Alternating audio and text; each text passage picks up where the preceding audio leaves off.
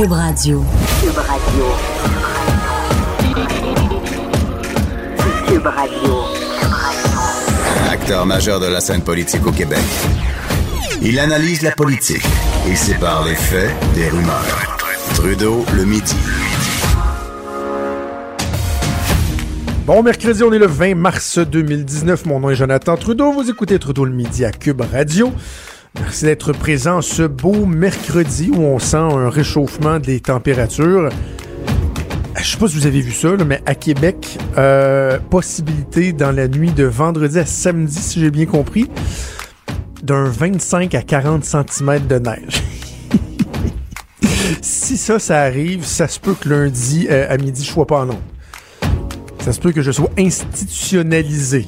Je sais pas. En tout cas, on va fou. Euh, bref, on va voir, mais au moins là, on a un réchauffement des températures pour euh, les prochains jours qui va peut-être nous faire sentir un peu plus le printemps. Alors dites-moi, ce lendemain de budget fédéral, est-ce que vous vous sentez différent? Est-ce que vous sentez que euh, Justin Trudeau et sa bande ont changé votre vie de façon permanente, que vraiment le tout, tout, tout, tout, tout va changer, tout va s'améliorer, alors qu'on nous annonce encore des déficits de milliards et de milliards et de milliards. Mais ah, vous savez, ce ne sont que des milliards. C'est particulier ce, ce, discours-là, autant des libéraux que euh, que certains économistes. Je comprends que les économistes ont une connaissance euh, plus approfondie de nous, des impacts que, par exemple, le déficit peut avoir euh, lorsqu'on le met en rapport avec le pourcentage du PIB, etc., etc. Là, on tente de nous rassurer. sais, moi, je suis un analyste politique, je suis pas un économiste. Puis là, ce que je vois, ce que j'ai devant moi, c'est un budget euh, ou en fait un gouvernement qui euh, avait promis bon quelques déficits raisonnables, hein, on s'en souvient, d'à peine 10 milliards par année, et de revenir à l'équilibre budgétaire cette année, donc en 2019. Finalement, c'est pas ça. Lorsqu'on regarde de 2015 à aujourd'hui et la prévision jusqu'en 2013, euh, ce sont plutôt 120, 127, 127 milliards de dollars. Alors encore là, il faut se dire, ouais, mais 127 milliards, c'est sur combien? Le déficit est de 700 quelques milliards, le déficit total. Donc lorsque vous dites 127 milliards de plus, c'est pas des pinottes. Là. Et là, je comprends qu'on dit, ouais, mais le PIB augmente pendant ce temps-là, puis le pourcentage de PIB. Mais moi, ce qui m'inquiète, c'est qu'on est en période de croissance économique c'est là qu'on devrait travailler à rétablir l'équilibre budgétaire. Or, c'est pas ça. On s'endette davantage. Normalement, on s'endette lorsqu'on est en déficit. On va essayer de faire rouler l'économie. On investit dans les infrastructures, etc. Et là, on va faire quoi quand il va y avoir un ralentissement? C'est cyclique l'économie. On sait que ça va finir par arriver. Euh, bref, je vais vous en reparler du budget. Dans quelques minutes, on va avoir euh, l'économiste euh, Luc Godbout qui va être avec nous pour pour en parler. Donc, bien hâte de l'entendre. On va décortiquer ça un peu. Et je pourrais aussi vous parler de la lecture un peu plus politique que j'en fais. Donc, Assurément, on va reparler, on va reparler. Et même avec Denis Angeux un peu plus tard dans l'émission, on parle, on pense, on parle toujours de, on part de trucs de l'actualité, voilà, pour parler d'histoire. Et on va se parler de l'histoire des budgets, tiens, au Québec et Ottawa, les traditions et tout, ça devrait être bien, bien, bien intéressant, comme toujours, avec Denis. Sinon, ce qui retient l'attention, c'est euh, le Parti québécois qui euh, mange une claque encore ce matin. Là. Franchement, là, après la, démission de Catherine Fournier, ce qu'on a appris ce matin, c'est que officiellement, euh, le Parti québécois devient le troisième groupe d'opposition à l'Assemblée nationale, devancé par Québec solidaire. Je vous fais un récapitulatif, là. entendu plus tôt dans un présent épisode, un précédent épisode, au lendemain de l'élection du 1er octobre. Québec solidaire devient deuxième groupe d'opposition dans les faits. On sait que ça va être ça parce que bon, l'Assemblée euh, n'a pas encore commencé à siéger, mais dans les faits, sera deuxième groupe d'opposition. Parti québécois, troisième groupe d'opposition. Or, il y a un recomptage dans le comté de Gaspé qui fait en sorte que euh, Maggie Perrin, euh, Perry Melançon, Megan Perry Melançon, oui, excusez-moi, devient finalement député euh, de Gaspé pour le Parti québécois. Et là, ça fait qu'il y a égalité dans le nombre de députés, mais étant donné que, bon, faut trancher, le Parti québécois a eu plus de votes, ce qu'on appelle le suffrage universel, et passe par la gauche euh, Québec solidaire et devient deuxième groupe d'opposition. Bon, Catherine Fournier a démissionné, devient députée indépendante depuis la semaine dernière. Le Parti québécois disait non, écoutez, là, il y a eu entente, on a signé entente qui reconnaissait euh, le, PQ et QS comme étant un, groupe parlementaire en bonne et due forme, même s'il n'y avait pas le minimum requis de députés ou de pourcentage des voix. Et on dit dans, la, dans cette entente-là que c'est pour la durée de la 42e législature. Donc, il n'y a pas de problème, tout est beau, on reste deuxième opposition. Ben, Québec solidaire avait d'autres arguments. Ils les ont fait valoir hier en Chambre et ça aura pris même pas 24 heures au président de l'Assemblée nationale, François Paradis, pour rendre sa décision. Et en se basant sur de la jurisprudence, normalement, en vient une décision qui, honnêtement, tombe sous le sens. C'est pas de vouloir, euh, de souhaiter malheur au Parti québécois, mais dans notre parlementarisme britannique, c'est pas le suffrage universel, donc le nombre de voix absolues qui fait foi de tout. Le meilleur exemple de ça, c'est qu'à plus d'une reprise en politique moderne, dans l'histoire moderne de la politique, par exemple, le Parti libéral, je pense à 2003, par exemple, le Parti libéral du Québec euh, avait, euh, j'allais dire largement, avait quand même dominé de manière significative le suffrage universel. Donc, à l'échelle de la province, ils avaient eu beaucoup plus de voix que le Parti québécois. Mais lorsqu'on y allait compter par comté, élu par élu, ben, le Parti québécois avait un gouvernement qui était majoritaire. Et comme c'était la formule, ben certains disaient ah, c'est un déni de démocratie, ben on peut soulever la question, mais c'est la formule qui prévaut ici depuis des centaines d'années, donc oh, faut se lever de bonheur si on veut remettre ça en question. Alors pourquoi ce ce serait pas le même raisonnement qui s'applique en chambre? On avait tranché au suffrage universel parce qu'il y avait le même nombre de députés. Il y en avait 10 de chaque côté. Et là, c'est plus le cas. Il y a seulement 9 députés. Alors, c'est normal que le principe du nombre d'élus euh, ait euh, préséance. Donc, le Parti québécois qui devient euh, troisième groupe d'opposition. Et ça fait mal. Tu sais, l'impression qu'on se répète. Mais la semaine dernière, on disait le Parti québécois tente de se relever de sa défaite historique du 1er octobre.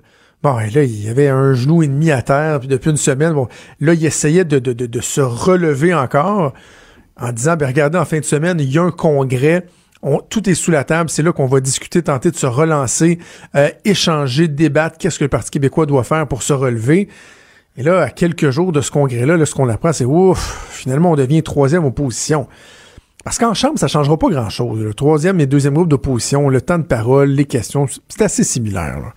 Euh, mais en termes de perception, ça fait mal au Parti québécois. Ça fait très mal. Et pendant ce temps-là, ben, la députée, elle, euh, démissionnaire, la députée indépendante, Catherine Fournier, elle persiste et signe. Elle a euh, dit sur Twitter, dans les minutes qui ont suivi la décision du, président de l'Assemblée nationale, ben, franchement, ceux qui vont vouloir me pointer du doigt pour cette nouvelle tuile, je paraphrase, ceux qui vont vouloir me pointer du doigt pour cette nouvelle tuile, euh, ben vous êtes dans le champ. Parce qu'elle dit, dans le fond, ce que ça illustre, c'est le problème du Parti québécois. Quand vous êtes rendu à ce que le départ d'une seule députée vienne tout chambarder, ça démontre qu'il y a un malaise. Je vous laisse en juger. Je comprends son point. Je comprends son point, mais en même temps, on peut pas nier que c'est elle qui fait en sorte que là, depuis euh, dix jours, tout est très, très, très négatif autour du Parti québécois. Là, Catherine Fournier, elle qui tente de rassurer euh, les citoyens de son comté. D'ailleurs, j'ai mis la main sur un truc qui est pas inintéressant, qui est pas inintéressant. Je vous en glisse sur un mot. J'aurai peut-être l'occasion d'en reparler au cours des derniers jours. Mais dans le courrier du Sud de l'hebdo régional de son euh, comté, de Marie-Victorien, Marie-Victorin, euh, Catherine Fournier a acheté une pleine page de publicité dans l'édition qui est parue hier, le 19 mars, et c'est une lettre, dans le fond, elle s'adresse aux citoyens de son comté. Bon, elle dit qu'elle sait très bien que c'est elle qui avait fait la différence dans son élection du 1er octobre, et non pas le fait qu'elle était pour le Parti québécois. Hum, j'en doute. Elle dit des, elle a des déclarations du type j'ai amorcé une longue et profonde réflexion qui m'a mené à conclure que le PQ n'était plus en mesure de rassembler assez largement pour être capable de réaliser le projet pour lequel il a été fondé. Euh, bon, il dit d'abord, euh, cette raison d'être a été trop souvent tassée ou évacuée par le parti ces dernières années. Les changements de cap fréquents et l'incohérence de certaines propositions ont contribué à décevoir beaucoup de gens. Cette déception a fait mal, très mal. Et un peu plus loin, il dit, bon, un monde de possibilités s'offre maintenant devant nous. Les étapes restent à définir. Le mouvement qu'elle veut créer, bon, peut-être un parti. C'est très partisan comme message. Je sais pas ce que vous en pensez, mais c'est assez partisan. Elle s'attaque, dans le fond, au Parti québécois il y a le logo de l'Assemblée nationale sur cette publicité-là, ce qui veut dire que normalement, lorsqu'on met le logo de l'Assemblée nationale, c'est que c'est le budget du député qui a payé. Et dans ce temps-là, il y a des règles à respecter, il y a une façon de faire, on ne doit pas être trop partisan. Et là, euh, ça soulève des questions. Est-ce que l'Assemblée nationale va laisser passer ça? Est-ce qu'on va dire à Catherine Fournier, wow, wow, un instant, Mme Fournier, lorsque vous faites des publicités de la sorte, s'il y a un aspect partisan, c'est vous qui payez de votre poche. Là. Il y a un coût relié à ça et c'est pas à l'ensemble des contribuables euh, de votre comté, encore moins de la province, à payer pour un message euh, à teneur partisane. Bref, j'aurai l'occasion peut-être de revenir là-dessus. On va faire quelques appels, voir comment on reçoit ça, entre autres, au bureau de l'Assemblée nationale. On va s'arrêter 3-4 secondes et on parle du budget fédéral tout de suite après.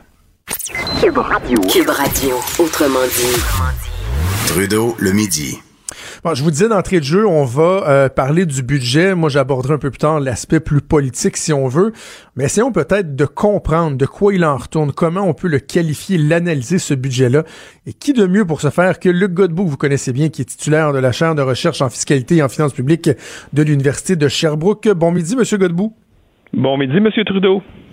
Ah, première question que j'ai envie de vous poser, et, je le disais euh, euh, en ouverture d'émission, bon, des fois, les analystes politiques vont avoir une lecture différente de la situation que les analystes économiques. Euh, de votre point de vue à vous, est-ce que c'est un budget qui est responsable? On parle évidemment de la question des finances publiques, de continuer à s'endetter alors qu'on ne sait pas quand est-ce que cette embellie-là, cette période de croissance économique va se terminer. Est-ce que c'est responsable de continuer à cumuler d'importants déficits comme ça?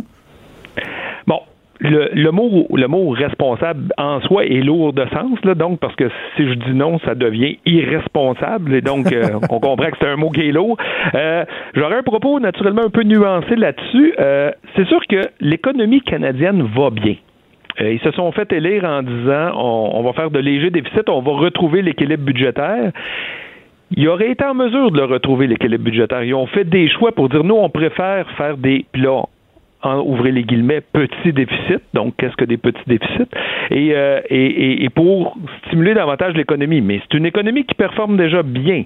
Et donc, ils ont fait le choix de ne pas retrouver l'équilibre budgétaire et de même pas, dans le budget qui a été présenté hier, annoncer pour les quatre années suivantes, il n'y aura pas de retour non plus à l'équilibre budgétaire. On n'a pas de date de retour.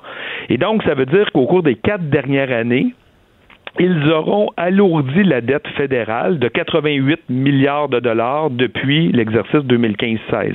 Donc, ce n'est pas rien. Sans être alarmiste, on se revire de bord et on dit je sais que les gens n'aiment pas ça des fois en, relatif. Donc, en absolu, la, dette, la dette s'est alourdie de 88 milliards. Mais en relatif, la dette fédérale en proportion de l'économie canadienne est restée à peu près stable. Elle est même en légère diminution. Lorsqu'ils ont pris le pouvoir, la dette fédérale en proportion du PIB, c'était à 31% Puis c'est un petit peu moins que 31% en 2019-20, l'année qui commence la semaine prochaine. Donc, pas si mal sous cet angle-là. Cela dit, on est plus à la fin d'un cycle économique qu'au début tôt ou tard, il va y avoir une récession. Puis une récession, on n'annonce pas ça euh, à l'Assemblée nationale trois ans d'avance. Là. Donc, ça arrive, on se fait toujours prendre un peu les culottes baissées, permettez-moi l'expression. Et donc, là, bien qu'il n'y en ait pas, les économistes des banques ne disent qu'il n'y aura pas de récession cette année, mais tôt ou tard, il va en avoir une. Et si on part en récession avec un déficit de 20 milliards, ben nécessairement, le déficit va être plus gros que si on était parti à l'équilibre budgétaire. Et c'est là que ça peut entraîner des déficits supérieurs et un alourdissement de la dette. Donc, c'est juste pour juste pour comprendre. Bon, premièrement, pour dire aux gens, euh, une baisse du PIB, ça se peut, ça. C'est déjà arrivé. Là. Ben, des récessions, une récession, là, techniquement, c'est deux semestres, deux, deux trimestres de suite où euh, le PIB il est plus faible que le trimestre précédent. Là. Donc oui, ça se peut. Sur un annuel, c'est déjà arrivé aussi que le PIB soit en dollars comparable soit plus faible qu'il ne l'était euh, l'année précédente. OK. Donc, euh, comprenons-nous bien, ça veut dire, vous venez bien de l'exprimer, s'il y a, y, a, y, a, période de récession, euh, les déficits vont avoir tendance à augmenter, à s'accentuer parce que, bon, on veut stimuler l'activité économique et tout, mais parallèlement à ça, l'activité économique, le, bon, le PIB va descendre, ce qui veut dire que finalement, le fameux pourcentage de la dette par rapport au PIB, il peut s'accentuer de manière assez rapide là, en période de ralentissement économique? En période de récession, oui. Cela dit, en ce moment, quand on compare la dette fédérale en proportion du PIB, je vous dis ça tourne autour de 31% du PIB, c'est beaucoup moins que euh, à la sortie de récession là, de 1993-14 où là le, chiffre était, plus du double. Donc on, on, a amélioré nos finances publiques de manière manifeste. Cela dit, on se demande en ce moment ça serait pas plus prudent de quand même vouloir équilibrer le budget lorsque ça va bien, qui nous permet de ne pas l'équilibrer lorsque ça va mal. Mais si on ne l'équilibre pas lorsque ça va bien, imaginez comment il ne sera pas équilibré lorsque ça ira mal. C'est un peu ça. C'est un peu ça l'enjeu, bien qu'on soit pas sur un scénario alarmiste actuellement. Parce que là, bon, le, Parti conservateur, lui, va plaider que, bon, c'est irresponsable, la dette va, va, va, va, va appeler à euh, davantage de discipline du, de la part du gouvernement. Mais quand euh, on regarde les prévisions faites sur les, euh, les, les, quatre prochaines années, l'engagement les engagements annoncés par le gouvernement libéral, est-ce que de façon réaliste, les conservateurs pourraient vraiment promettre euh, un retour, un retour à l'équilibre budgétaire dans un horizon prévisible sans euh, vraiment mettre la hache dans les services et tout et tout et tout? Ou rendu là, euh, c'est comme impossible d'arrêter le train? Hein? Ben rendu là, ils vont ils vont pouvoir faire probablement, là, je ne parle pas en leur nom, là, mais ce qui, ce qui est possible d'imaginer et que ça nous reporte un peu dans l'élection précédente, c'est de faire des choix et de dire nous, Parmi tous les annonces qui ont été faites par les libéraux dans le budget de mars 2019, voici ce qu'on ferait pas. Et en ne faisant pas ça, voici comment on peut retrouver l'équilibre budgétaire. Et là, ça sera aux Canadiens, au moment où il y aura des élections, de dire Ah ben, si on ne fait pas ces nouvelles initiatives-là, ça nous permet de retrouver un équilibre budgétaire. Ils vont peut-être aussi proposer des resserrements dans d'autres dépenses. Ça m'étonnerait qu'ils proposent des hausses d'impôts pour équilibrer le budget, mais ça fait partie des choix qui sont, qui sont quand même offerts à, tout nouveau gouvernement. Et ça, les libéraux l'avaient fait un peu en 2014 en disant voici toute une série d'initiatives des conservateurs qu'on nous, nous allons abolir. Ça va nous donner des sous. Bon, les libéraux de 2014, 2015 ont fait le choix de dire avec ces sous-là, on va faire des nouveaux programmes.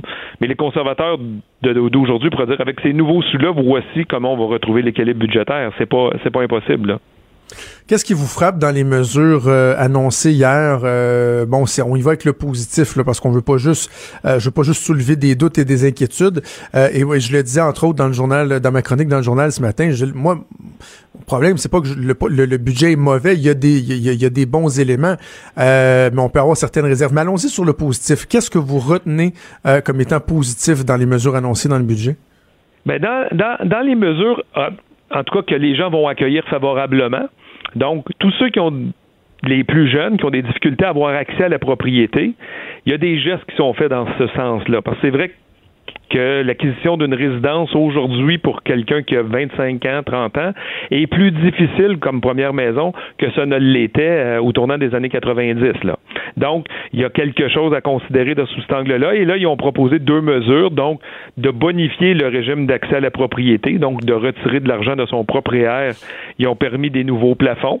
Et mais ça, il manque encore de détails. Du côté de la SCHL, ils veulent mettre un incitatif à l'achat d'une première maison pour ceux qui ont des revenus de ménage en bas de 120 000 ou euh, lorsque votre prêt est couvert par la, SCHL, celle-ci prendra un financement direct, dans le fond, à, payer une partie de votre maison et ce ce ne serait qu'à la vente où vous payeriez la SCHL ce montant-là, ce qui fait que c'est un montant de moins que vous auriez emprunté à la banque et un montant de moins que vous auriez à faire des remboursements hypothécaires mensuellement. Il manque encore un peu de détails. On parle de 2020 et évidemment, c'est les détails qui intéressent le, fiscaliste en moi, c'est de dire, OK, bon, ah ben, est-ce, qu'ils vont prendre une participation dans la plus-value de la maison sur ce montant-là fourni ou bien, euh, ou bien non? Là? Donc, c'est des détails qu'on n'a pas pour, pour l'instant. Là. Sur l'accès à la propriété, donc la, possibilité de, en, bon français, de rapper, de prendre une portion de, de, céréales, euh, on, met la limite, la limite passe de 25 000 à 35 000, si j'ai bien compris. Oui. Est-ce que il reste que il faut que ces gens-là pour un couple, pour, pour un couple, on peut aller jusqu'à 60, 35 000 par personne. Un couple, ça fait 70 000 c'est ça. Mais encore faut-il que ces gens-là aient eu l'occasion d'en mettre autant dans leur REER euh, dans, les, dans, les années euh, avant. C'est quand même beaucoup d'argent pareil. Là. C'est ça. Est-ce qu'on a le bon focus? Parce qu'on dit qu'on veut aider les jeunes pour la première maison, mais il n'y a pas des masses de jeunes qui ont accumulé 35 000 dans leur REER avant de vouloir acheter une première maison. Ce qui là, ils sont obligés de servir de bord, de regarder s'ils ont des cotisations inutilisées, d'aller emprunter à la banque, mettre l'argent dans le REER, le ressortir. Puis en bout de ligne, ils se doivent de l'argent eux-mêmes à leur régime de retraite. Là. Donc, puis c'est vrai que c'est pas parfait comme comme mécanisme, mais euh, c'est vrai que les gens n'ont pas nécessairement, peut-être même pas le 25 000. Donc on, l'augmente, mais ça ne sert que dans certaines situations bien précises où les gens auraient d'abord économisé dans leur REER avant de vouloir acheter une première maison. Une mesure qui me semble assez intéressante, c'est ce qui touche les personnes âgées à faible revenu, donc les gens qui ont le supplément au revenu garanti, qui ont revenu de travail, on vient augmenter l'exemption. Ça, ça peut avoir un impact concret, me semble. Ça, ça, ça, a un impact concret. Ce qu'il faut bien comprendre, là, les personnes âgées qui reçoivent du supplément de revenu garanti, c'est des personnes à faible revenu. Là. Des personnes, on parle de quoi? Oh, on parle, on parle de gens là, qui ont à peu près que le, mettons, qui n'ont pas de régime de retraite pour commencer généralement, qui n'ont que euh, la pension de sécurité de la vieillesse d'Ottawa, puis un chèque de la Régie des rentes du Québec qui est clairement pas le chèque maximum, là, donc un chèque assez faible et qui n'aurait pas d'autre argent pour la retraite. Et donc là, dans ce cas-là, on viendrait, dans le fond, c'est comme un chèque d'aide sociale pour les retraités du supplément de revenu garanti, mm-hmm. là, en toute toute explication un peu hasardeuse. Là. Et donc, on leur donne ce montant-là. Mais il y a de ces personnes âgées-là qui disent ben moi, j'aimerais ça continuer à travailler un petit peu. Et là, dans les, anciennes règles, c'est dès lors que ton revenu de salaire dépassait 3500, ben grosso modo, tout dollar additionnel que tu faisais en salaire, tu le perdais à peu près automatiquement euh, en ça n'avait plus d'effet sur ton revenu disponible. Tu perdais du SRG, tu perdais d'autres éléments, et donc au bout, de, la ligne, tu travaillais pratiquement pour rien. Là, on vient faire en sorte de passer ce 3500-là de à 5 000, donc on vient d'augmenter. Puis en plus, on l'a élargi parce qu'avant ça, c'était vraiment juste des salariés qui avaient droit, mais c'est pas impossible qu'on soit travailleur autonome à petit revenu. Et les travailleurs autonomes, eux, ils perdaient, dès le premier dollar, ils perdaient la SRG s'il y avait le malheur de gagner des revenus de travailleurs autonomes. Donc là, on vient d'harmoniser les deux notions. Puis passer 5 000 jusqu'à 15 000, on vient dire, bon, on va considérer 50 sous par dollar de salaire que vous allez faire. Donc, on vient atténuer euh, la perte de, du SRG. Et donc, le gain net d'aller travailler s'en trouve grandi pour les gens qui souhaitent travailler, qui ont passé de 65 ans, qui ont du supplément de revenus garanti, mais qui, veulent rester un peu actifs sur le marché du travail, ont clairement augmenté leur incitation. Là. Parfait. Ben, écoutez, Monsieur Godbout, je dois vous laisser aller, mais merci d'avoir euh, d'avoir analysé le tout euh, avec moi. Il semble vouloir faire du booking en direct. J'irai pas ça vous reparler vendredi pour euh, qu'on puisse discuter du budget provincial qui va être présenté demain par le ministre des Finances, un heure qui nous convient à tous, on le fera. merci beaucoup, Monsieur Godbout. C'est beau, bye bye. Merci. C'était Luc Godbout, fiscaliste et titulaire de la chaire de recherche en fiscalité et en finances publiques. C'est le fun d'avoir quelqu'un qui est qui est bon pour vulgariser des trucs complexes comme ça. Et, Luc Godbout, qui est évidemment très sollicité euh, dans ces, dans ces périodes-là, entre autres, lorsqu'il y a budget. Parlons un peu peut-être de l'aspect politique euh, de la chose. Euh, deux éléments. un mot sur le Parti conservateur, qui a fait beaucoup jaser hier après-midi avec ses stratégies pour je vais utiliser une expression que j'aime bien, même si elle n'est pas politiquement correcte, pour enfantieniser la vie du gouvernement, du Parti libéral du Canada. Parce que bon, on le sait, on avait parlé à Alain Reyes hier, il y avait eu décision du comité permanent de la justice. On avait annoncé la fin des travaux l'entourant euh, l'affaire SNC-Lavalin. C'est fini, il n'y a plus personne qui sera entendu pas plus Jody Wilson-Raybould que d'autres personnes du cabinet du premier ministre ou du premier ministre lui-même. Euh, les conservateurs qui ont déchiré leur chemise, Andrew Scheer qui nous a parlé d'un déni de démocratie et tout et tout. Et là, euh, ce qu'ils ont voulu faire, c'est de retarder le dépôt du budget et le discours sur le budget en Chambre je dois avouer que, et, j'en ai parlé à la joute hier, tout juste avant que ça se produise, la stratégie était loin d'être mauvaise, à mon sens. Pourquoi? Parce que ce que les libéraux, eux, eux veulent atteindre, c'est euh, un changement de la, de, la conversation, hein, du narratif qui est très, très, très négatif depuis plus d'un mois maintenant avec l'histoire SNC-Lavalin, veulent se servir de leur dernier budget avant l'élection comme étant une rampe de lancement, mettre derrière eux toute la controverse entourant SNC-Lavalin, parler des bonnes nouvelles, de ce qu'ils veulent faire, bref, recentrer leur message. Là, les, conservateurs disaient, mais un instant, là, nous, on va se servir d'un truc qui nous scandalise pour de vrai. Je pense pas que c'est, du théâtre. On va se servir de ça pour euh, venir couper, euh, couper l'espace en deux. Là. Euh, imagine une fenêtre, là, imagine une page de journal qui est pleine page qui parle du, jour, du budget ils vont réussir à la séparer en deux finalement, puis qu'il y ait une demi-page qui parle de Saint-Lavalin, puis une demi-page qui parle du budget. C'est un peu ce que tentaient de faire euh, les conservateurs. Donc, ils voulaient que, par exemple, au, bulletin de nouvelles de 17 heures, au lieu qu'on parle uniquement du budget, ben, parler du fait que le budget n'était pas encore déposé parce qu'on ramène l'affaire SNC-Lavalin, etc. Et bon, éventuellement laisser la voie libre au gouvernement pour présenter son budget. Je comprenais ça. Or, les libéraux ont pris de court un peu les conservateurs parce qu'il y a une différence entre le dépôt du budget, lorsque le ministre dépose en chambre le budget, et le discours sur le budget. On a tendance à penser que le huis clos, là, le fait de ne pas pouvoir parler des mesures du budget, il tient jusqu'à temps que le ministre des Finances prononce les premiers mots de son discours. Mais c'est pas ça dans le fond. C'est quand il dépose le budget que le huis clos est levé et normalement, ben, tout de suite après, il commence à parler. C'est pour ça qu'on associe, on mélange les deux. Les libéraux hier ont dit parfait, vous voulez pas vous voulez prendre des, des, mesures là, pour retarder le discours, pas de problème. regardez, Monsieur le Président, on dépose le budget, taillez là. Voilà, c'est fait. Et finalement, c'est venu lever le huis clos. Ben, finalement, la stratégie des conservateurs a fait patate et là, ils ont décidé à la place de chahuter, de crier, de faire un peu les, les, les orangs-outans en chambre pendant que, que Bill Morneau essayait de parler. Là. Entendait crier un peu ridicule. C'est un peu ridicule. si vous accusez le gouvernement de faire un déni de démocratie, ben faites-en pas un aussi, parce que la démocratie, c'est de permettre aux institutions de présenter, de s'adresser à la Chambre et d'expliquer ce qu'ils font, là. Ce qui est le principe derrière le discours du budget, le ministre des Finances qui va euh, s'adresser aux gens et dire voici euh, les mesures qu'il y a dans le budget, pourquoi on le fait, puis pourquoi on est si bon. Alors là, ils, ont, crié, ils se sont levés en bloc, bah, je suis pas sûr. Je pense qu'à un on a été trop loin. Euh, mais ce qui veut pas dire pour autant qu'ils vont lâcher le morceau sur l'affaire SNC-Lavalin. Mais ça, on les comprend. Donc, la question générale, puis c'est ce que je disais dans ma chronique dans le journal de Montréal, le journal de Québec ce matin, c'est que normalement, un peu comme on vient de le faire avec Luc Godbout, la question qu'on se pose, c'est est-ce que c'est un bon budget? Ça, c'est du point de vue euh, économique, puis normalement au point de vue politique aussi, on se dit est-ce que c'est un bon budget? Mais là, au point de vue politique, c'est pas ça la question qu'on doit se poser aujourd'hui. C'est est-ce que c'est le bon budget? Est-ce que c'est le budget qui va permettre aux libéraux d'aller ailleurs, de mettre derrière eux, comme je disais tantôt, toute l'affaire, la crise SNC-Lavalin? Je pense pas, moi. J'ai des doutes. J'ai des doutes parce qu'on a tellement fait du saupoudrage un peu électoraliste. On a voulu contenter tout le monde selon les différentes clientèles qu'on vise. On les vise pas mal toutes, honnêtement. Il y en a d'autres euh, qu'on vise plus que d'autres, mais quand même. Bref, il y en a pour tout le monde là-dedans. Les jeunes, les vieux, les agriculteurs, les autochtones, les villes, etc., etc. Il y en a pour tout le monde. Fait que ça fait qu'on s'y perd un peu. On s'y perd un peu. C'est du saupoudrage. Il y a beaucoup de bruit de fond. Tout le monde réagit.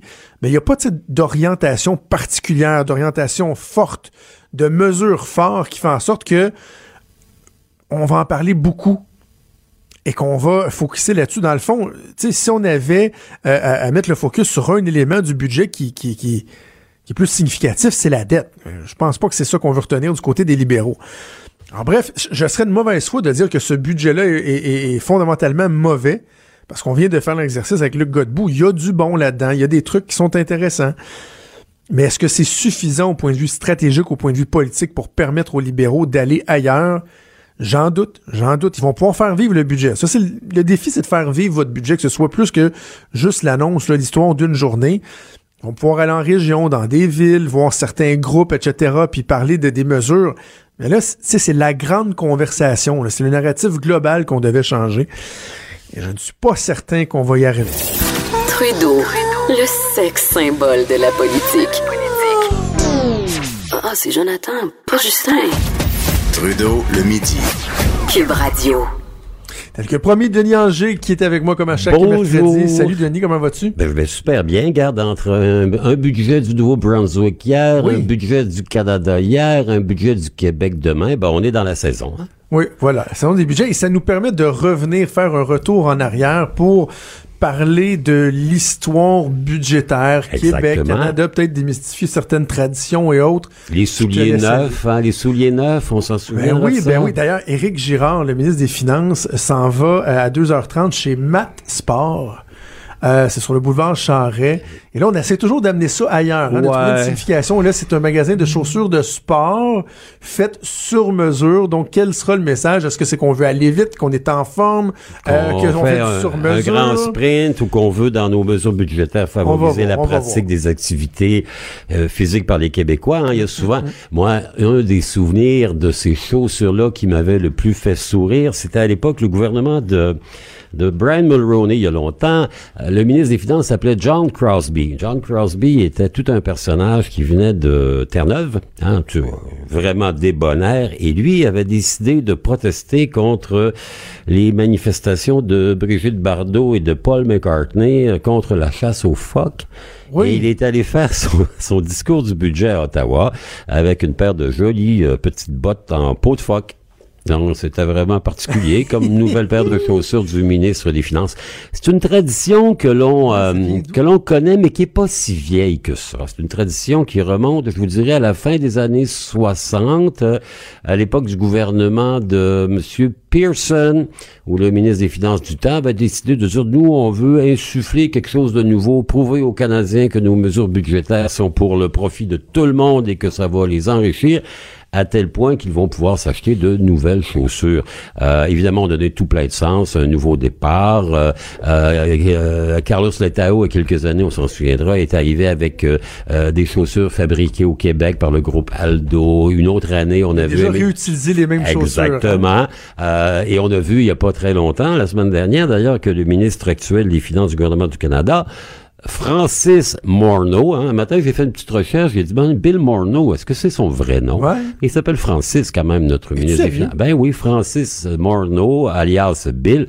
Ben lui, ce qu'il a fait, il a fait, comment dire, euh, retaper des chaussures plus anciennes. Et on a vu une image où euh, le chien de la famille a décidé de prendre une mordée dans les chaussures du ministre des Finances du Canada. Au Québec également, évidemment, c'est une tradition euh, qui a été adoptée dans les années 70. On s'en souviendra avec Gérard Lévesque qui avait été le premier à s'acheter de nouvelles chaussures euh, pour un budget qui, euh, les mauvaises langues disaient, n'était pas le sien, parce qu'on s'en souviendra, Gérard Lévesque était ministre des Finances sous Robert Bourassa. Robert Bourassa était économiste, il se faisait vraiment un point d'orgueil d'être celui qui connaissait le caractère financier du gouvernement du Québec, et lors de son premier mandat, en 1970, ça avait pris un certain temps avant qu'il décide d'abandonner les finances. Il faisait le double emploi, ministre et premier ministre des Finances ah et premier ministre du Québec. Et après quatre mois, ben, il avait dit, c'est un peu gros quand même, en 70, on s'en souviendra, euh, crise d'octobre, il avait invité Raymond Garneau à devenir ministre des Finances. Il a fait un peu la même chose avec euh, M. Gérard Lévesque, dont on disait qu'il était un peu comme... Euh, le roi ou le gouverneur en Nouvelle-France, c'est-à-dire le gouverneur, euh, il ne gouvernait pas, le roi ne régnait pas, c'était le premier ministre. Dans le cas des finances du Québec, Gérard Lévesque, euh, comment dire, était celui qui allait livrer le discours que Robert Bourassa avait pris plein de temps à préparer. Ministre des Finances au Québec, ben, c'est récent quand même. Hein? Avant 1960, ça n'existe pas. Euh, on appelle ça le trésorier de la province. Hein? Le trésorier de la province, c'est essentiellement un comptable et ça explique peut-être pourquoi il a fallu presque 100 ans avant qu'un pauvre seul Canadien français devienne trésorier de la province. On pensait que la trésorerie, c'était quelque chose qui n'appartenait qu'à des comptables anglophones, ce qui veut dire que... On revient toujours à ça, hein? ben, rapport de etc., euh, etc. Tout à fait. Cette perception que les euh, Canadiens français étaient pas capables, étaient pas assez Non, ils sont super bons pour élever des troupeaux de vaches laitières, mais ils étaient pas là capable de faire de la finance de haut niveau. Il va, il va falloir que Maurice Duplessis mette un pied, son pied à terre. Et il va nommer Onésime Gagnon, qui va être ministre des Trésoriers de la province, puis premier ministre des Finances du gouvernement du Québec en 1960, lorsqu'on va réformer un peu l'organisation. La trésorerie devient les finances. Et Onésime Gagnon va être ministre des Finances et trésorier pendant 14 ans. C'est lui qui va détenir le, le, record du plus long mandat de ministre des Finances. Les ministres des Finances, euh, ils ont longtemps été un peu, comment dire, dans l'ombre, hein, à l'époque où les trésoriers anglophones, les Johnny Bourke de ce monde étaient ministres des Finances. On le voyait une fois par année avec le discours du budget. Il faut dire que le discours du budget dans la vie d'un gouvernement, dans une assemblée comme celle que l'on connaît ici et ailleurs, une assemblée législative, c'est important. Il y a deux discours importants. Il y a ce qu'on appelait à l'époque le discours du trône, hein, mhm. euh, où la reine venait, lieutenant-gouverneur, gouverneur général, ça dépendait des fonctions, euh, prononcer les grandes orientations du gouvernement. Au Québec, on a remplacé le discours du trône parce qu'on trouvait que c'était peut-être un peu trop monarchiste ben par discours inaugural. Et c'est le premier ministre qui le fait. Et c'est le premier ministre et non plus. encore la gouverneure générale. Exactement. Et dans la plupart des autres provinces canadiennes, c'est encore le lieutenant-gouverneur local mm. ou la lieutenant-gouverneur locale.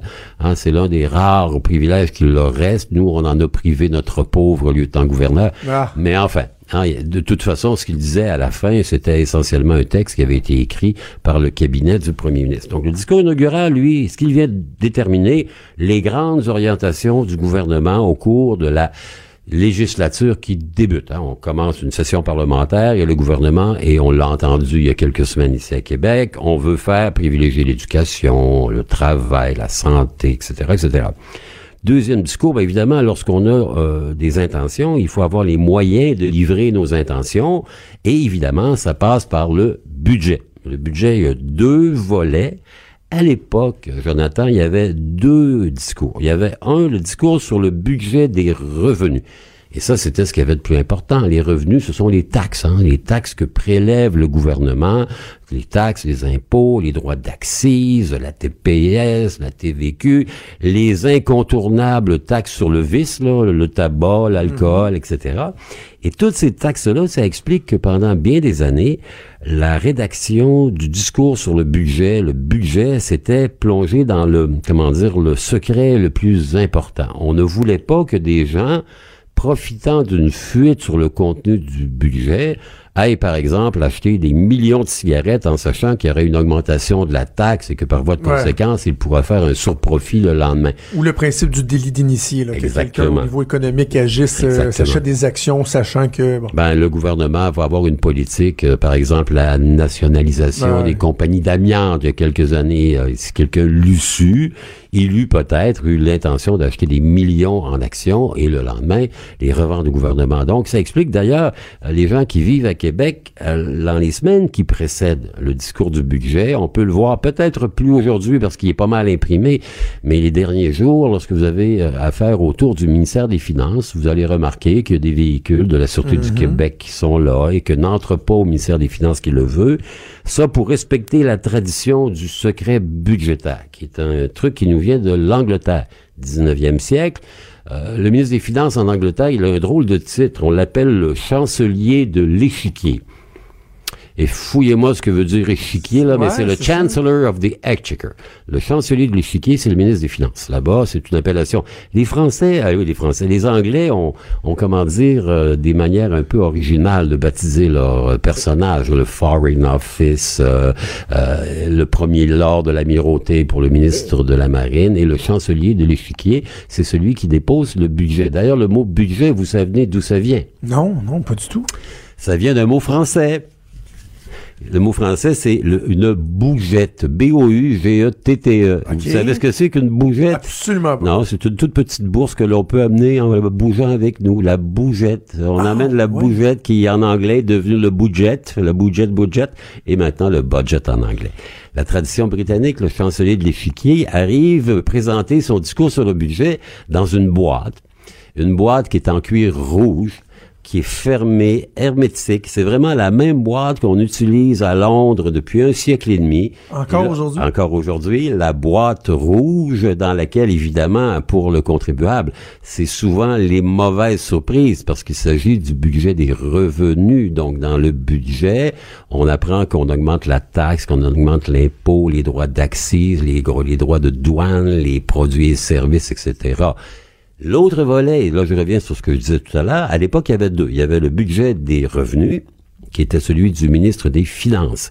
il y avait à côté le budget des dépenses, qui était souvent présenté par le Conseil du Trésor. Le mmh. président du Conseil du Trésor est un peu le patron de la machine gouvernementale. Et là, c'est l'argent qu'on prenait dans vos poches et à qui on le donnait dans l'appareil gouvernemental. Donc, il y avait les deux budgets, puis on était toujours un peu entre les deux. Bon, ben c'est beau, ils vont me chercher 83 milliards ici, mais combien, puis vont le mettre à quel endroit? Depuis une quinzaine d'années, la tendance veut que les deux budgets sont présentés en même temps, c'est-à-dire que le budget des crédits. C'est ça, les crédits budgétaires. Sont à peu près publiés en même temps. C'est ça. Donc, euh, grand événement pour un gouvernement, le discours du budget. Je suis convaincu que Éric Girard a, comment dire, des papillons dans l'estomac aujourd'hui. Hein? Tu parlais de la sécurité. Là. Moi, je l'ai vécu à, quelques reprises euh, lors de mon passage en politique et c'était toujours une journée vraiment, vraiment spéciale. De pouvoir assister à ce qu'on appelle dans le jargon le lock-up, le Exactement. du budget. Euh, bon, il y a l'édifice, normalement, ça se passe au centre des congrès Tout ici. Tous les gens sont là, tout le monde dans la journée, donc prennent euh, connaissance des détails du budget, des crédits, se préparent pour pouvoir réagir dès que le, le budget réagit. Et moi, en tant que, que à l'époque où j'étais attaché de presse, Nous, on était au ministère des Finances, les attachés de presse, on était dans une salle. Et là, on rentrait, on avait, pour la plupart, on avait déjà été assermentés. Si on a eu l'occasion dans les semaines précédentes de voir certains détails touchant notre ministère. Mais là, en arrivant, là, c'était les détecteurs, euh, la petite boîte pour mettre les cellulaires et tout. à fait. Euh, Mais moi, j'étais directeur de, l'information économique au Soleil, donc j'ai vécu, je pense, 14 ou 15 budgets du côté des journalistes, autant à Québec qu'à Ottawa. À Québec, c'était au centre des congrès. À Ottawa, c'était au centre de conférence qui était dans l'ancienne gare du CN, là, au cœur de la ville d'Ottawa, et c'était la même chose. On arrivait, on déposait, pas de cellulaire, pas de téléphone, pas de correspondance, on était enfermés, lockupés, comme on disait. Et la qualité du lock-up dépendait de qui était au pouvoir et de la qualité de la situation budgétaire du Canada. Moi, j'ai vu des, des, des lock-up budgétaires. Ouais, j'ai vu le foie gras avec les petits canapés de chez Nourcy. Et puis j'ai vu euh, les beignes de chez euh, Tim Horton, ah, ouais, le café tiède. Hein. Et j'ai même vu moi à Ottawa, euh, il y avait un bar ouvert, c'est-à-dire que mes collègues à l'occasion, ce qui était intéressant, c'était qu'à oui, toi, c'était à l'époque où ça picolait encore dans ah, les journalistes. Pas mal beaucoup. Hein? merci beaucoup. Moi je me souviens, j'étais directeur de l'information économique au Soleil. Un des budgets que j'avais fait à l'époque c'était Michael Wilson qui était là, gouvernement de Mulroney. Euh, nous, au Soleil, on était un peu arriérés en termes de technologie. On fonctionnait encore avec un bélinographe. Un bélinographe, pour les gens, imaginez-vous un peu, c'est un peu l'ancêtre du fax. C'était une espèce de tuyau qui tournait, qui était un lecteur optique. Vous rentriez votre texte tapé à la machine dans le bélinographe, le transformait en signal téléphonique qui était relayé au siège social du journal, ici à la salle de rédaction à Québec. Ça prenait trois minutes la page. Trois minutes la page. Imaginez, on était quatre journalistes qui avaient passé la journée au lock-up. On avait quelque chose comme 14, 15 articles, trois pages chacune. Et moi, en tant que pauvre directeur, je vais envoyer ça sur le bélinographe. Donc, imaginez 15 textes à 3 pages, j'avais 45 pages à 3 minutes chacune. C'était presque 2 heures et demie. Et, tout ça uniquement pour permettre de le retranscrire Exactement. après, parce que c'est pas un fichier que tu fais copier-coller. Non, non, non, non, pour l'envoyer ici, puis il y avait des jeunes femmes qui faisaient la saisie euh, manuelle des textes qui étaient transmis. Fait imaginez ma surprise, moi, quand j'arrivais après, à Ottawa, faut raconter qu'à la tribune de la presse, il y avait un bar assez euh, bien nanti, et c'était de voir comment mes collègues du Canada anglais, euh, qui eux avaient une technologie plus avancée, il y avait les premiers, euh, ça s'appelait Radio Shack, TRS 80, micro-ordinateur. Donc eux autres, dès le moment où les ministres se levaient en chambre, on nous libérait de, du lock-up, hein, de l'enfermement à 4 heures, 4 heures et demie. On l'a vu hier d'ailleurs, pauvre Monsieur Morneau qui était ben conspué. Ben ça, c'est contre les règles traditionnelles. Ça, ça manquait de décorum un peu. Hein? Euh, c'était pas la, c'était pas la tribune. Il y a quand même 300 milliards hier qui sont présentés. Moi, ce que, ce que, je disais juste avant la pause, Denis, c'est que les euh, conservateurs hier criaient au déni de démocratie à cause de l'arrêt des travaux du comité de la justice. Mais c'était quoi si c'était pas un déni de démocratie d'empêcher le, le, le, ministre de se faire entendre alors qu'il s'adresse à la population, à la Chambre, pour expliquer les orientations budgétaires du gouvernement? C'en était un déni ils, auront, ils auront 40 autres occasions, ben euh, ben toutes ben les séances. Donc, pour terminer mon, mon petit propos, moi, j'arrivais à la tribune de la presse, la buvette, donc le bar, et mes journalistes canadiens-anglais qui étaient là depuis deux heures et demie étaient pas mal plus avancés que je l'étais. C'était un grand moment, ça, de la, tribune parlementaire. À Québec, il y a eu aussi des budgets exceptionnels. Il y a eu des, ministres des Finances qui ont, qui imprimé, comment dire, une présence incroyable. Bon, bonne chance à M. Girard, mais rappelons que lui, il va chausser notamment les chaussures euh, de Jacques Parizeau. Ben oui. Parizeau a été pendant dix ans un monument en termes de ministre des Finances, qui était non seulement un assez bon ministre des Finances, il maîtrisait bien les chiffres, mais il avait le don de toujours nous sortir un, un, lapin de son chapeau. Et à l'époque, ce qui est extraordinaire, le premier ministre des Finances euh, francophone au Canada, c'était Jean Chrétien. Hein. Jean Chrétien était le premier francophone. Il y a eu très peu de francophones au ministère des Finances à Ottawa. Il y a eu Jean Chrétien, il y a eu Marc Lalonde, une couple d'années à la fin du mandat de M. Trudeau, 84. Puis pendant quelques mois à peine, un gars de Québec qu'on a oublié, euh, je pense qu'on a même oublié la première ministre qui était là, Kim Campbell, qui était ben première ministre, la première femme, l'éphémère Kim Campbell. Euh, et elle avait nommé Gilles Loisel, député de Québec, comme ministre des Finances. Donc trois seuls euh, Canadiens-Français ministres des Finances. Et Jean Chrétien et Jacques Parizeau se faisaient des passes d'armes absolument extraordinaires. Chrétien était là au début du premier mandat de M. Lévesque, Parizeau était là, et il y avait des amphirouipettes absolument incroyables. Ah oui? oui, par exemple, le chrétien avait décidé de donner un congé sur la taxe de vente euh, fédérale. Trudeau avait dit, pas Trudeau, euh, Parizeau avait dit très très bien. Que voulez-vous? Bye job à ce ah. moment-ci, hein? Oh, monsieur. Et il avait décidé de prendre le, la libération fédérale en termes de fiscalité et l'appliquer sur des produits spécifiques. Donc, il avait pris le cadeau de chrétien à son avantage et il l'avait appliqué notamment sur des produits comme le meuble. Hein. Le meuble québécois à l'époque était un secteur qui avait de la prospérité et qui avait besoin d'un coup de pouce. Les vêtements pour enfants. Donc, euh, chrétien avait donné un cadeau à Parizeau qui en avait pris toute la paternité sans jamais renvoyer le crédit de l'autre côté. Au niveau des femmes aux finances, il y en a eu très peu. Au Québec, au Canada, il n'y en a pas. On attend encore une première femme. Non, le plafond, non, non. On a eu droit à trois Canadiens français, mais pas encore de femmes. Le plafond de verre au niveau des, du, ministère des Finances à Ottawa, il est encore là. On, attend une première ministre des Finances. Euh, au Québec, il y en a eu deux. Euh, la première, c'est Monique Gagnon-Tremblay à mhm. l'époque de M. Bourassa, fin du deuxième mandat. Euh, là encore, Mme Tremblay, elle avait brisé le plafond de verre, mais c'était Robert Bourassa. Robert Bourassa, lui, les finances, c'était sa c'est son obsession. Il adorait ça. C'est un homme de chiffres. Il se racontait. Puis je pense que le, il le lisait au complet la, brique de 500 pages qu'on déposait. Il, il, souvenait de tous les chiffres. Donc elle a été la première. Et ensuite, euh, Pauline Marois a été à deux reprises ministre des Finances. Euh, c'est les deux seuls exemples que l'on ait jusqu'à maintenant. Ben, il y a eu Monique Jérôme Forget. Euh, non, elle est au Trésor, elle n'a pas été aux finances. Elle n'a pas fait les deux pendant un certain temps? Peut-être, là, vous me... Là, vous me... Si, de, mémoire, Mme Jean Forget a été ministre des Finances. Euh, Possiblement. non, ben, c'était les mains sur la sacoche, hein. C'était à l'époque où elle était tous au Trésor. On revérifie, puis on vous revient là-dessus. Mais, euh, donc, ce qui est intéressant avec Éric Girard demain, c'est qu'il est le premier d'un... C'est la première fois que le discours du budget va être livré par un ministre de la CAQ. Hein? Euh, il a des engagements, il a, lui, une marge de manœuvre que la plupart des ministres des Finances n'avaient pas par le passé au lendemain d'un changement de gouvernement. Euh, la tradition au Québec et au Canada, nouveau gouvernement, nouveau parti au pouvoir, le discours est toujours le même. La situation des finances publiques est plus catastrophique qu'on ne l'avait jamais décrite et on devra faire des économies, de l'austérité, de la rigueur, etc. Dans ce cas-ci, ben lui, Effectivement, il a une marge de manœuvre qui est intéressante. Mais vous avez la réponse à ma question. Oui, oui. écoute, je prenais en date le, jour là, où ma mémoire euh, phénoménale, celle de Denis Anger.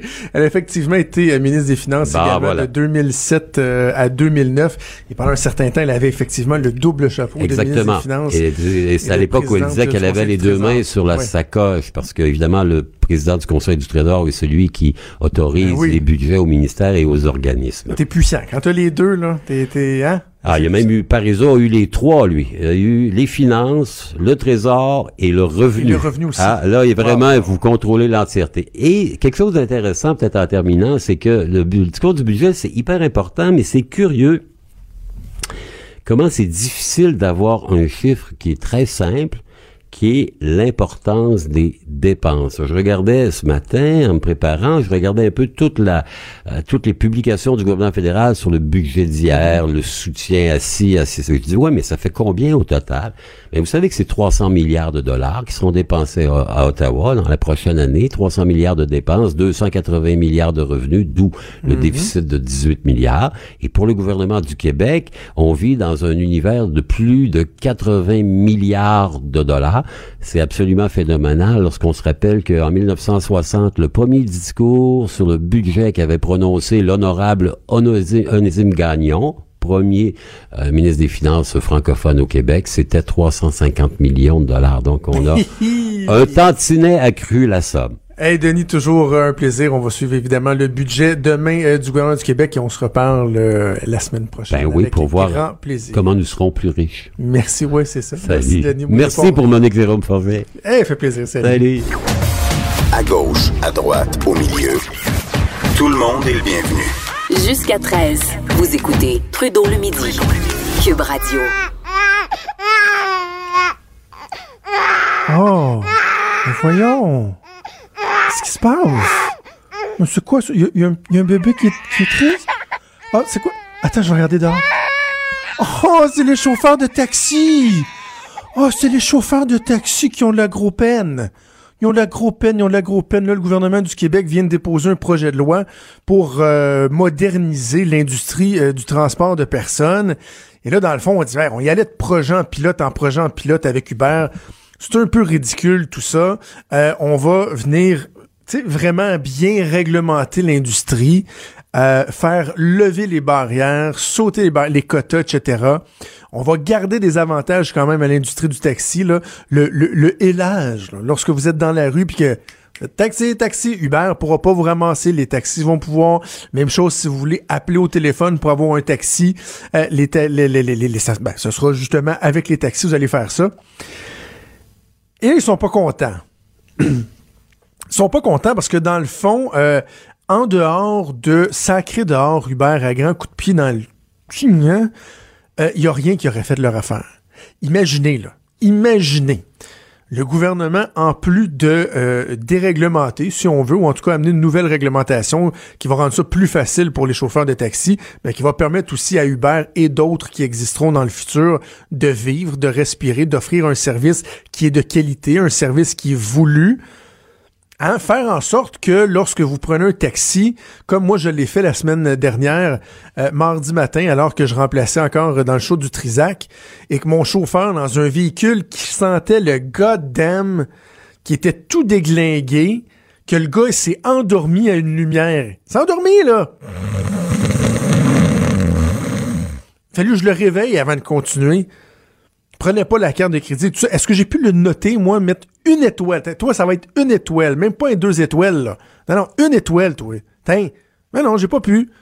Ça, c'est l'industrie du taxi. C'est drôle, Uber, ce serait jamais arrivé parce que le chauffeur pourrait plus chauffer. Et là, les taxis qui continuent à pleurer. Mais imaginez, là. Le gouvernement libéral avait donné 250 millions en guise de compensation pour la perte de valeur des permis de taxi. Et là, le gouvernement de François Legault, pour dorer la pilule, en plus de dire, regarde, on va essayer que tout le monde puisse se battre à un niveau euh, égal, ils mettent un autre 250 millions. C'est 500 millions. OK, OK, je vais revenir avec l'argument que j'ai déjà fait. Là. Ça a été démontré que de façon générale, l'industrie du taxi, c'est 72 millions d'évasion fiscale par année. 72 millions de bidous qui sont pas déclarés au gouvernement, qui échappent au fisc avec le noir et tout et tout. Reculons juste de 10 ans. 72 fois 10, 720 millions que vous nous devez là, à tous parce que vous nous avez fourré pendant tant d'années. Vous voulez 500 millions pour compenser pour la perte de valeur de vos taxis? Parfait. On va déduire ça de ce qu'on euh, vous nous devez. Il reste 220 millions. Quittez-vous pas? On va, on va vous mettre un taux d'intérêt très, très, très raisonnable. De quelle façon vous voulez payer? On commence les versements quand? Aux deux semaines? Au mois? Pouvez-vous croire qu'ils sont pas encore satisfaits? Ils vont continuer à crier. Avez-vous déjà vu des gens hurler faire une crise de bacon quand vous venez de vous faire octroyer 500 millions? Alors que, tu sais, s'il y a des gens qui sont responsables de ce qui s'est passé, la valeur des quotas et tout et tout, que ce soit devenu une espèce d'assurance vie, une assurance retraite, là, ben c'est parce que c'est eux qui ont fait de l'assurance avec la valeur des quotas. Franchement, franchement.